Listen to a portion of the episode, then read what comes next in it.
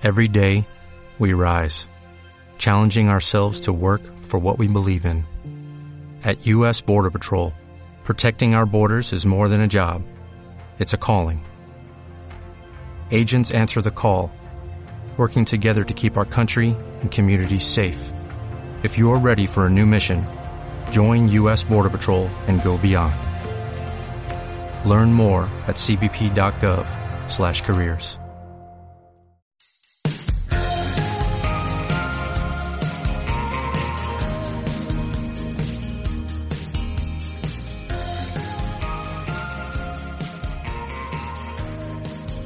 Bienvenidos a todas y a todos a un nuevo episodio de Agua para Flores.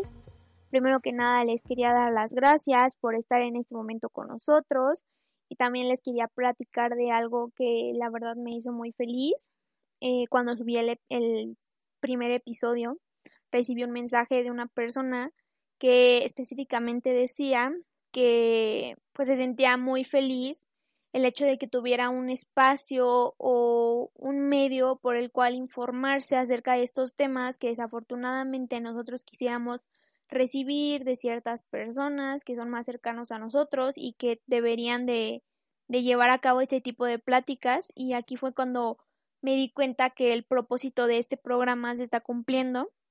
Y de verdad me hizo muy muy feliz el hecho de recibir ese mensaje. Y también les quería decir o les quería comentar que pues bueno, yo tal vez no tengo mucha experiencia en esto, tengo información y obviamente vivencias de otras personas, porque pues como saben yo todavía no estoy en hospital ni ese tipo de cosas, pero en cualquier caso que ustedes necesiten algún tipo de asesoramiento, pues me lo pueden mm, hacer llegar a mí y yo voy a tratar de resolver sus dudas de la manera que pueda y obviamente pues también tratar de buscar ayuda de otras personas que ya están más en esos campos prácticos. Y pues bueno, ya para empezar, pues como pudieron ver el nombre de este episodio es el nombre de mi sexualidad. Creo que desde el episodio piloto pues estuvimos hablando mucho de esta palabra.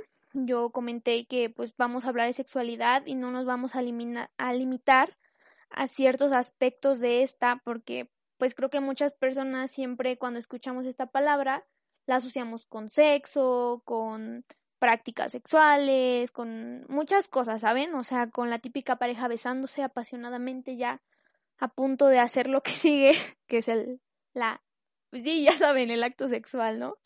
Eh, pero no, o sea, no nos vamos a limitar a ese tipo de situaciones, porque la sexualidad es una cosa tan diversa, de verdad, la primera vez que yo empecé a escuchar estos temas, sí creo que quedé encantada porque es, es algo que es muy, no sé cómo decirlo, o sea, es tan diverso, tan vasto que de verdad te abre mucho la vista a las cosas como son. Y bueno, para entrar en contexto de lo que les estoy hablando otra vez, pues vamos a incluir una definición que fue formulada por la OMS la cual nos dice que la sexualidad es un aspecto central en la vida del ser humano, la cual incluye a ciertos factores o a ciertos aspectos que son el sexo biológico, la identidad, la expresión de género sexual, la orientación sexual, el erotismo y la reproductividad, cuyo origen se debe a las experiencias biológicas y sociales de cada individuo. Y bueno, o sea, después de haber escuchado esto, lo vamos a relacionar con un modelo que fue establecido por el doctor Eusebio Rubio. Este es, es un personaje que es parte de la Asociación Mexicana de la Salud Sexual o de Salud Sexual y este estableció un modelo que se le conoce como el modelo holónico de la sexualidad, que se refiere a todos estos aspectos como subsistemas. Y bueno, podríamos decir que a partir de estos vamos a poder entender por qué la diversidad sexual es tan rica como lo hemos visto, porque muchas veces creo que escuchamos eso, el hecho de diversidad sexual y todo ese tipo de cosas. Y bueno, vamos a empezar a, a poner sobre la mesa cada uno de estos aspectos. Pues primero que nada vamos a hablar del sexo, que es casi casi lo primero que tenemos o por lo que existimos, si se pudiera decir. Y bueno, hablando biológicamente, este término se refiere a aquellas condiciones que nos diferencian entre hombres y mujeres. Y creo que aquí nos vamos a remontar a nuestras clases de biología. Nosotros sabemos que pues el último par de cromosomas es el par sexual y aquí vamos a, vamos a diferenciar a hombres que tienen este par XY y a las mujeres XX también vamos a ver que el sexo se va a definir por los genitales con los que nacemos, que puede ser la vulva y el pene, los órganos sexuales internos como el útero, los testículos, la expresión o la ausencia de un gen muy famoso que es el gen SRY, que nos va a diferenciar como embriones femeninos, embrión masculino. Y a este aspecto vamos a verlo como un poquito más en genética, y obviamente hormonas muy famosas como son la testosterona y los estrógenos.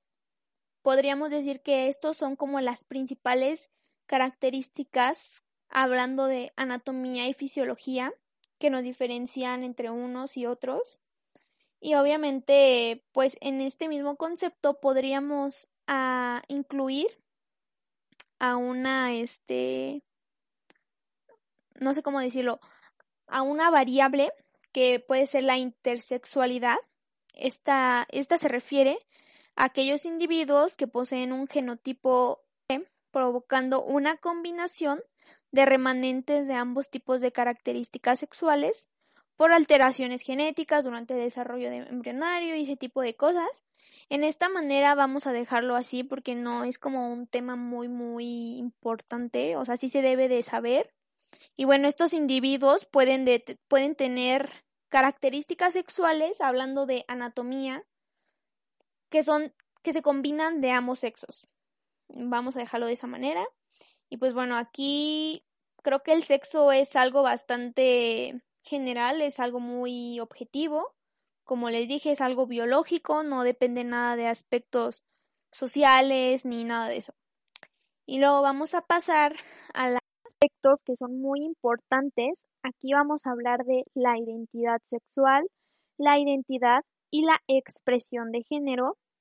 Primero que nada, pues en identidad sexual, aquí nos vamos a cuestionar de, bueno, para que sea más fácil, vamos a cuestionarnos estas preguntas me identifico con un hombre, me identifico con una mujer o no me identifico con ninguno de los dos. Esto es cuando me refiero a identidad sexual, que se refiere a anatomía, fisiología, cosas biológicas, dejémoslo de esa manera.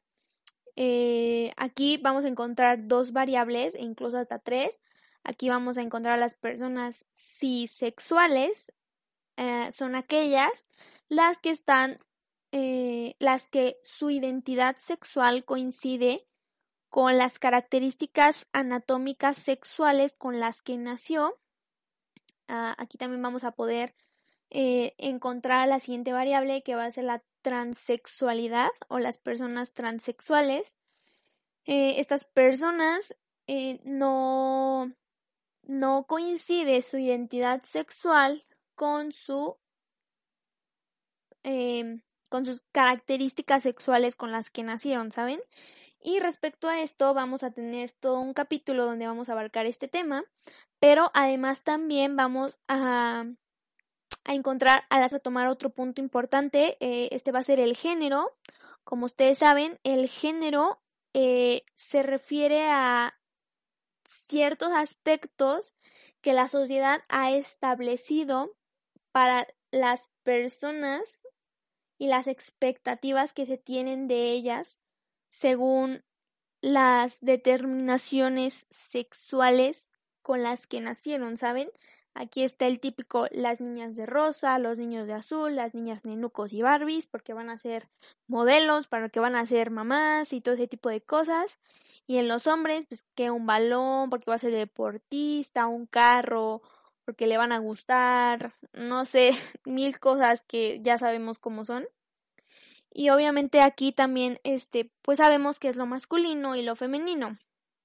Pero aquí fue cuando yo me cuestioné, bueno, yo me identifico como mujer por determinadas cosas, eh, pero también me identifico de manera femenina porque me gusta usar tacones, vestidos, faldas, maquillaje, todo ese tipo de cosas. Y yo creo que aquí fue cuando me surgió la pregunta, pero no solo es femenino, ¿sabes? O sea, cualquier persona puede usar lo que quiera siempre y cuando esté cómoda con ello, o sea, no nos vamos a limitar.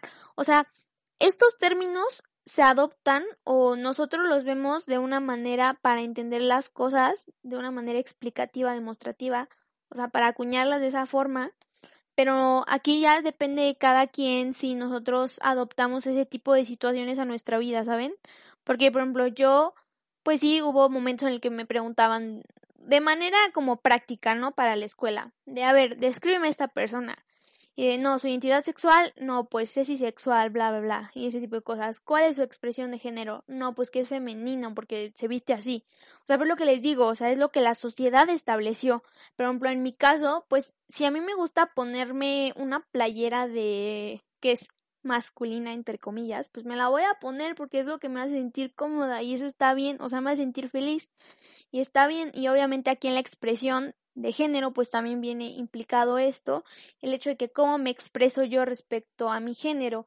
No, pues me pongo vestido y ese tipo de cosas, ¿saben? Lo que les había dicho. Y bueno, aquí también les quería decir algo muy importante. El hecho de que la sociedad lo haya establecido de esta manera no significa que nos vamos a limitar a ello. Porque sí, puede que por condiciones fisiológicas y anatómicas, todo ese tipo de cosas, eh, algunos se nos van a facilitar más cosas o ciertas cosas, ¿saben? Pero nosotros tenemos la capacidad de aprender, de evolucionar, de modificar nuestras habilidades o mejorarlas para adaptarnos a ciertas actividades y eso es está es perfecto, ¿saben? Y creo que este tipo de cosas pues cada vez más se, se visibilizan. Obviamente ya no es como que típico, las, las mujeres solo pueden estudiar enfermería y los hombres solo pueden estudiar medicina. O sea, no, es cuestión de lo que nosotros nos propongamos, lo podemos hacer. Y eso es a lo que me refiero con este tipo de situaciones. Entonces, vamos a dejarlo así. Identidad sexual. ¿Con qué sexo me identifico? Identidad de género, con qué género me identifico y obviamente aquí también la expresión de género, cómo expreso mi género, pero aquí también vamos a tener muchísimas más variables que de verdad son, o sea, les juro que la sexualidad es algo súper diverso, aquí vamos a encontrar pues obviamente personas cisgénero, transgénero, todo ese tipo de cosas, ¿saben? Así como las personas bigénero, las personas a género, las personas género fluido, las no binarias, o sea, les juro que es muy apasionante cuando empiezas a ver todos estos temas y aquí entiendes por qué debes de amar la sexualidad o la diversidad sexual. Es cuando te das cuenta cómo las personas tenemos el poder de construir la persona que queremos ser a partir de lo que sentimos dentro de nosotros. Y creo que es más lo más importante de esto es aprender a respetar aprender a respetar el de que si a esa persona eso lo hace sentir pleno, lo hace sentir feliz, a mí en qué me afecta. Otro aspecto muy importante de nuestra sexualidad pues es la orientación sexual. Y creo que por obvias razones sabemos por qué está muy presente en nuestra vida a esta la vamos a definir como aquella atracción afectiva, sexual y psicológica que sentimos respecto a otra persona. Creo que todos estamos bastante mm, familiarizados o conscientes de lo que se refiere a este tema y sabemos de que la diversidad de este también es bastante eh, basta, se puede decir, si no suena muy redundante. Y aunque se han podido ir implementando eh, las diversas orientaciones sexuales, aún tenemos ciertas situaciones de la vida en la que aún se ejerce violencia contra las personas que no siguen el modelo socialmente establecido o el modelo binario que es la heterosexualidad, la cisexualidad y todo ese tipo de cosas. Y pues bueno, aquí Mencionado esto, me veo en la obligación de decirles que no es algo que nosotros como seres racionales podamos controlar. En muchas ocasiones esto es algo innato que está influenciado por muchísimos, muchísimos factores diferentes para cada persona, porque aquí no podemos decir que todos tienen la misma característica. Y que en la mayoría de los casos también este queda establecido muchísimo antes de la pubertad, por lo que déjenme decirles que no es una fase y no es un capricho, porque al menos en mi caso me ha tocado escuchar experiencias de diferentes personas eh, de que ellas tenían ese tipo de sentimientos por tales personas desde que son chiquitos, desde que empezamos a, experimentar el amor afectivo y, o sea, de qué tipo sentimos las maripositas cuando vamos en la primaria, ¿no? Pero pues obviamente, no sé, vamos a hablar de un niño. Este niño sentía maripositas cuando veía a otro niño y era para él difícil aceptarlo pero, o sea, es a lo que me refiero. Nosotros no es como que tengamos jurisdicción en eso, o sea, simplemente nosotros, nuestro cuerpo lo siente y está completamente bien, no es algo por lo que debamos sentirnos avergonzados. Aquí nosotros debemos de apoyarnos porque creo que el amor, vivirlo, expresarlo, es un derecho que solo tenemos por existir, o sea, simplemente con eso. Y pues bueno, aquí la, a la, a la a las orientaciones sexuales, vamos a tener que los factores de estas son muy diversos y no podemos establecer uno como tal. Sí hay ciertos estudios, investigaciones que nos muestran algunas variables anatómicas respecto a las orientaciones sexuales. No sé si tenga caso que lo mencione, pero pues voy a mencionarlo. Eh, hay algunas investigaciones y estudios que llevó a cabo un neurocientífico británico que se llama Simon Levey, no sé si sea la manera correcta de pronunciar su nombre, pero él estudió las estructuras neurológicas, eh, específicamente a los núcleos intersticiales hipotalámicos, específicamente eh, los que corresponden al número 3, que se abrevia INH3. Eh, estos núcleos representan el doble del tamaño en individuos heterosexuales, específicamente en hombres, eh, que los de las personas o hombres homosexuales que casi se acercan al del tamaño de las mujeres, por así decirlo. Y también tenemos algunas otras teorías, que son las teorías neuroendocrina neonatal, donde pues se invierten las hormonas que diferencian pues la el sexo cerebral, por así decirlo. Pero aquí también me corresponde decirles de que nosotros, o bueno, al menos como médicos, nosotros no nos podemos basar simplemente en eso y creo que ningún profesional que esté en el ámbito de la salud y de la psicología y de lo que ustedes quieran, no nos podemos basar solo en eso, porque nosotros solo estamos viendo un ángulo de tal variación, de tal situación, nosotros profesionalmente debemos de ver este tipo de cosas como algo multifactorial, porque así apreciamos como de verdad son las cosas y como les decía, el hecho de tener este tipo de variaciones no nos hace ni más, ni menos, ni mejores, ni peores seres humanos. Simplemente nosotros así somos y así nos debemos de amar y así también debemos de respetarnos, tanto a nosotros mismos como a los demás. Este tema creo que también nosotros estamos conscientes que las orientaciones sexuales son muy diversas y justamente por ello también este creamos un episodio destinado exclusivamente para esto, para eh, abordar algunas de ellas, porque también son muchísimas. Y bueno, nosotros sabemos de que eh, el colectivo LGBTQ son aquellas personas que tienen esas orientaciones sexuales y que con toda la valentía, el orgullo, se atrevieron a decir yo amo a estas personas o a esta persona y no me voy a limitar y de verdad así como nosotros nos sentimos orgullosos de la diversidad de nuestra cultura, de, o sea, en respecto a los países, o sea, a esas cosas también deberíamos sentir lo mismo por estas personas que se atrevieron y que además están están revolucionando el mundo y no para mal, o sea, completamente para bien. Ahora sí ya viene o vamos a hablar de lo que les decía, de lo que nos imaginamos cuando escuchamos la palabra sexualidad, pero ahora ya sabemos que es uno de los muchos aspectos que esta involucra y me estoy refiriendo al erotismo.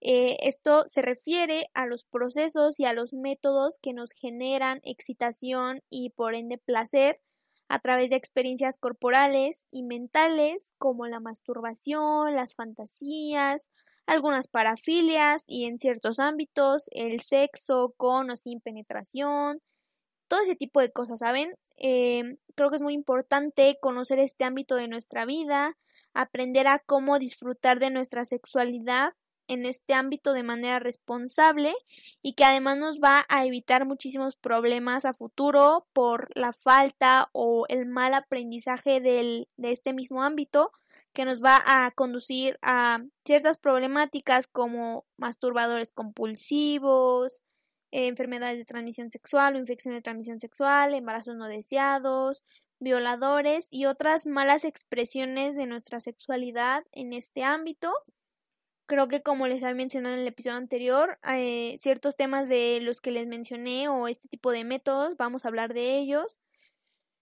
Ah, en la película de To All the Boys I've Loved Before, en la secuela, hay una escena donde Christine le dice a Lara Jean que ella aprenda, o sea, no lo dice explícitamente, pero es lo que le da a entender de que pues ella aprenda a encargarse de ella misma o de auto satisfacerse.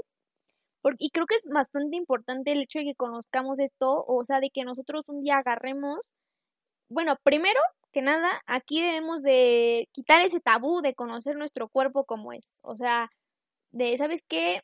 Voy a agarrar un espejo. En el caso de las mujeres y también de los hombres, voy a abrir mis piernas, voy a ver qué hay ahí.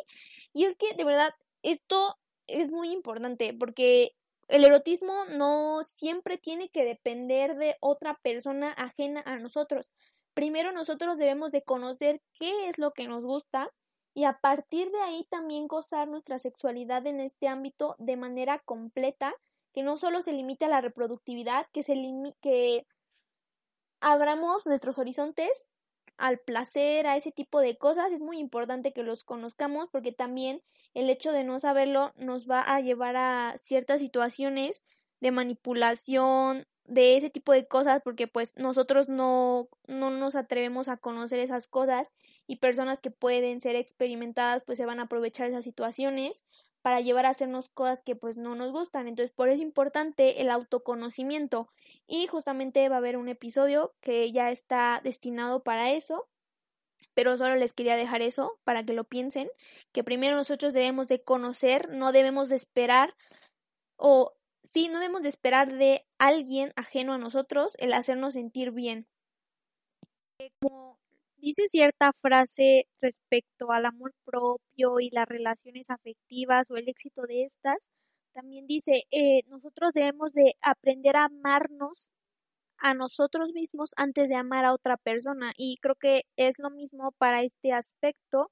Primero nosotros debemos de descubrir qué es lo que nos gusta, qué es lo que no nos gusta y a partir de ahí pues conversar con nuestras posibles parejas de, ¿sabes qué?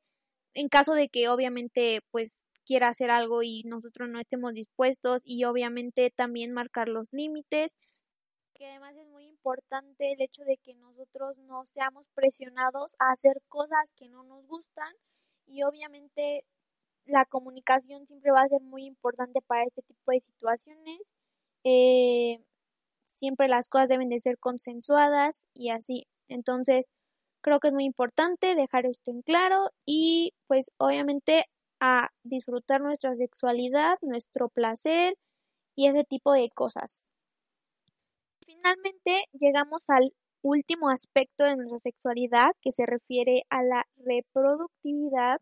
Esta va a ser la capacidad que poseemos como eh, seres fértiles para procrear y obviamente sin dejar de lado su aspecto social que corresponde a la paternidad y a la maternidad y creo que como algunos conocemos, pues esto, la este aspecto es posible por nuestros gametos o nuestras células sexuales, que en el caso pues de las mujeres son los óvulos y en el caso de los hombres pues son los espermatozoides que dadas ciertas circunstancias en donde intervienen hormonas y procesos celulares son capaces de unirse y por ende fecundamos a un cigoto que en su momento pues será un embrión, en otro momento un feto y en otro momento pues un neonato o bebé, como ustedes le quieran llamar.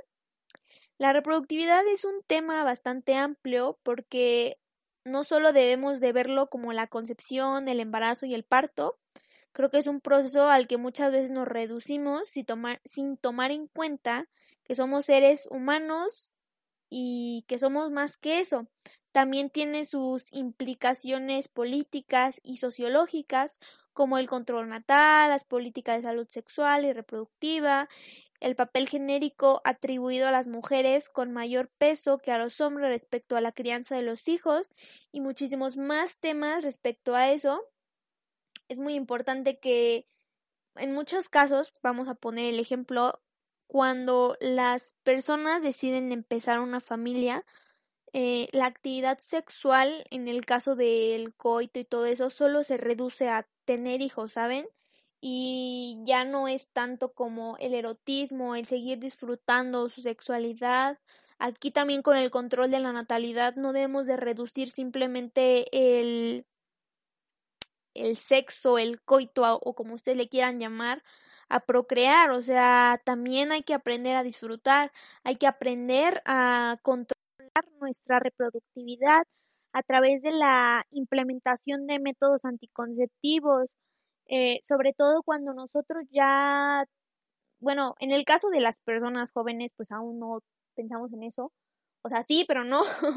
o sea, también creo que uno de los aspectos en los que nos preocupamos más es en eso, en la reproductividad en la anticoncepción y todo ese tipo de cosas, pero en el caso de las personas que ya tienen familia, pues sí, implementar su plan familiar, cuántos hijos desean tener, si tienen las posibilidades de lo mismo y obviamente pues ustedes si ya desean frenar eso, pues ya implementar algún método de anticoncepción y obviamente seguir disfrutando la sexualidad porque o ese tipo, ese aspecto, por así decirlo, el erotismo, eh, al placer, vamos a dejarlo de esa manera, porque nuestra vida sexual no acaba cuando ya terminamos de tener hijos, no.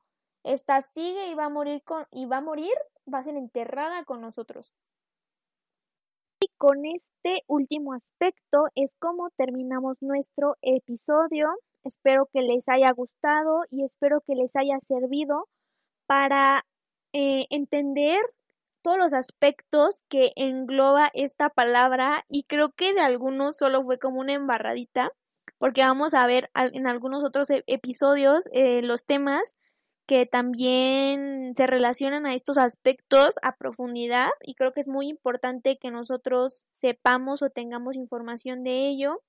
Espero también que les sirva para entender quiénes somos, o sea, regresamos a la pregunta anterior, quiénes somos, qué es lo que me gusta, cómo me gusta expresarme, a quién amo, eh, cómo manejar mi vida, cómo manejar mi placer a futuro, todo ese tipo de cosas, ¿saben? Que como lo mencionó en la definición o como lo mencionamos en la definición de la OMS, es un aspecto central e súper importante en la vida de las personas y pues bueno, otra vez no me queda nada que desearles más que tengan un, una vida muy feliz otra vez. Nunca me voy a cansar de repetir eso. Este, aquí también como les subí en un quote en Instagram, eh, el amor que nosotros y la felicidad también que nosotros emitimos va a ser la que vamos a recibir de vuelta y obviamente si eso no es recíproco, pues obviamente hay que ir a otro lugar donde lo podamos sembrar y pueda florecer. Y pues bueno, eh, espero que tengan salud eh, ustedes y su familia y obviamente que sigan cuidando porque esto está muy lejos de terminar, eh, esta pandemia y solo me queda decirles eso y muchísimas gracias por estar con nosotros el día de hoy y nos vemos en el siguiente episodio. Bye.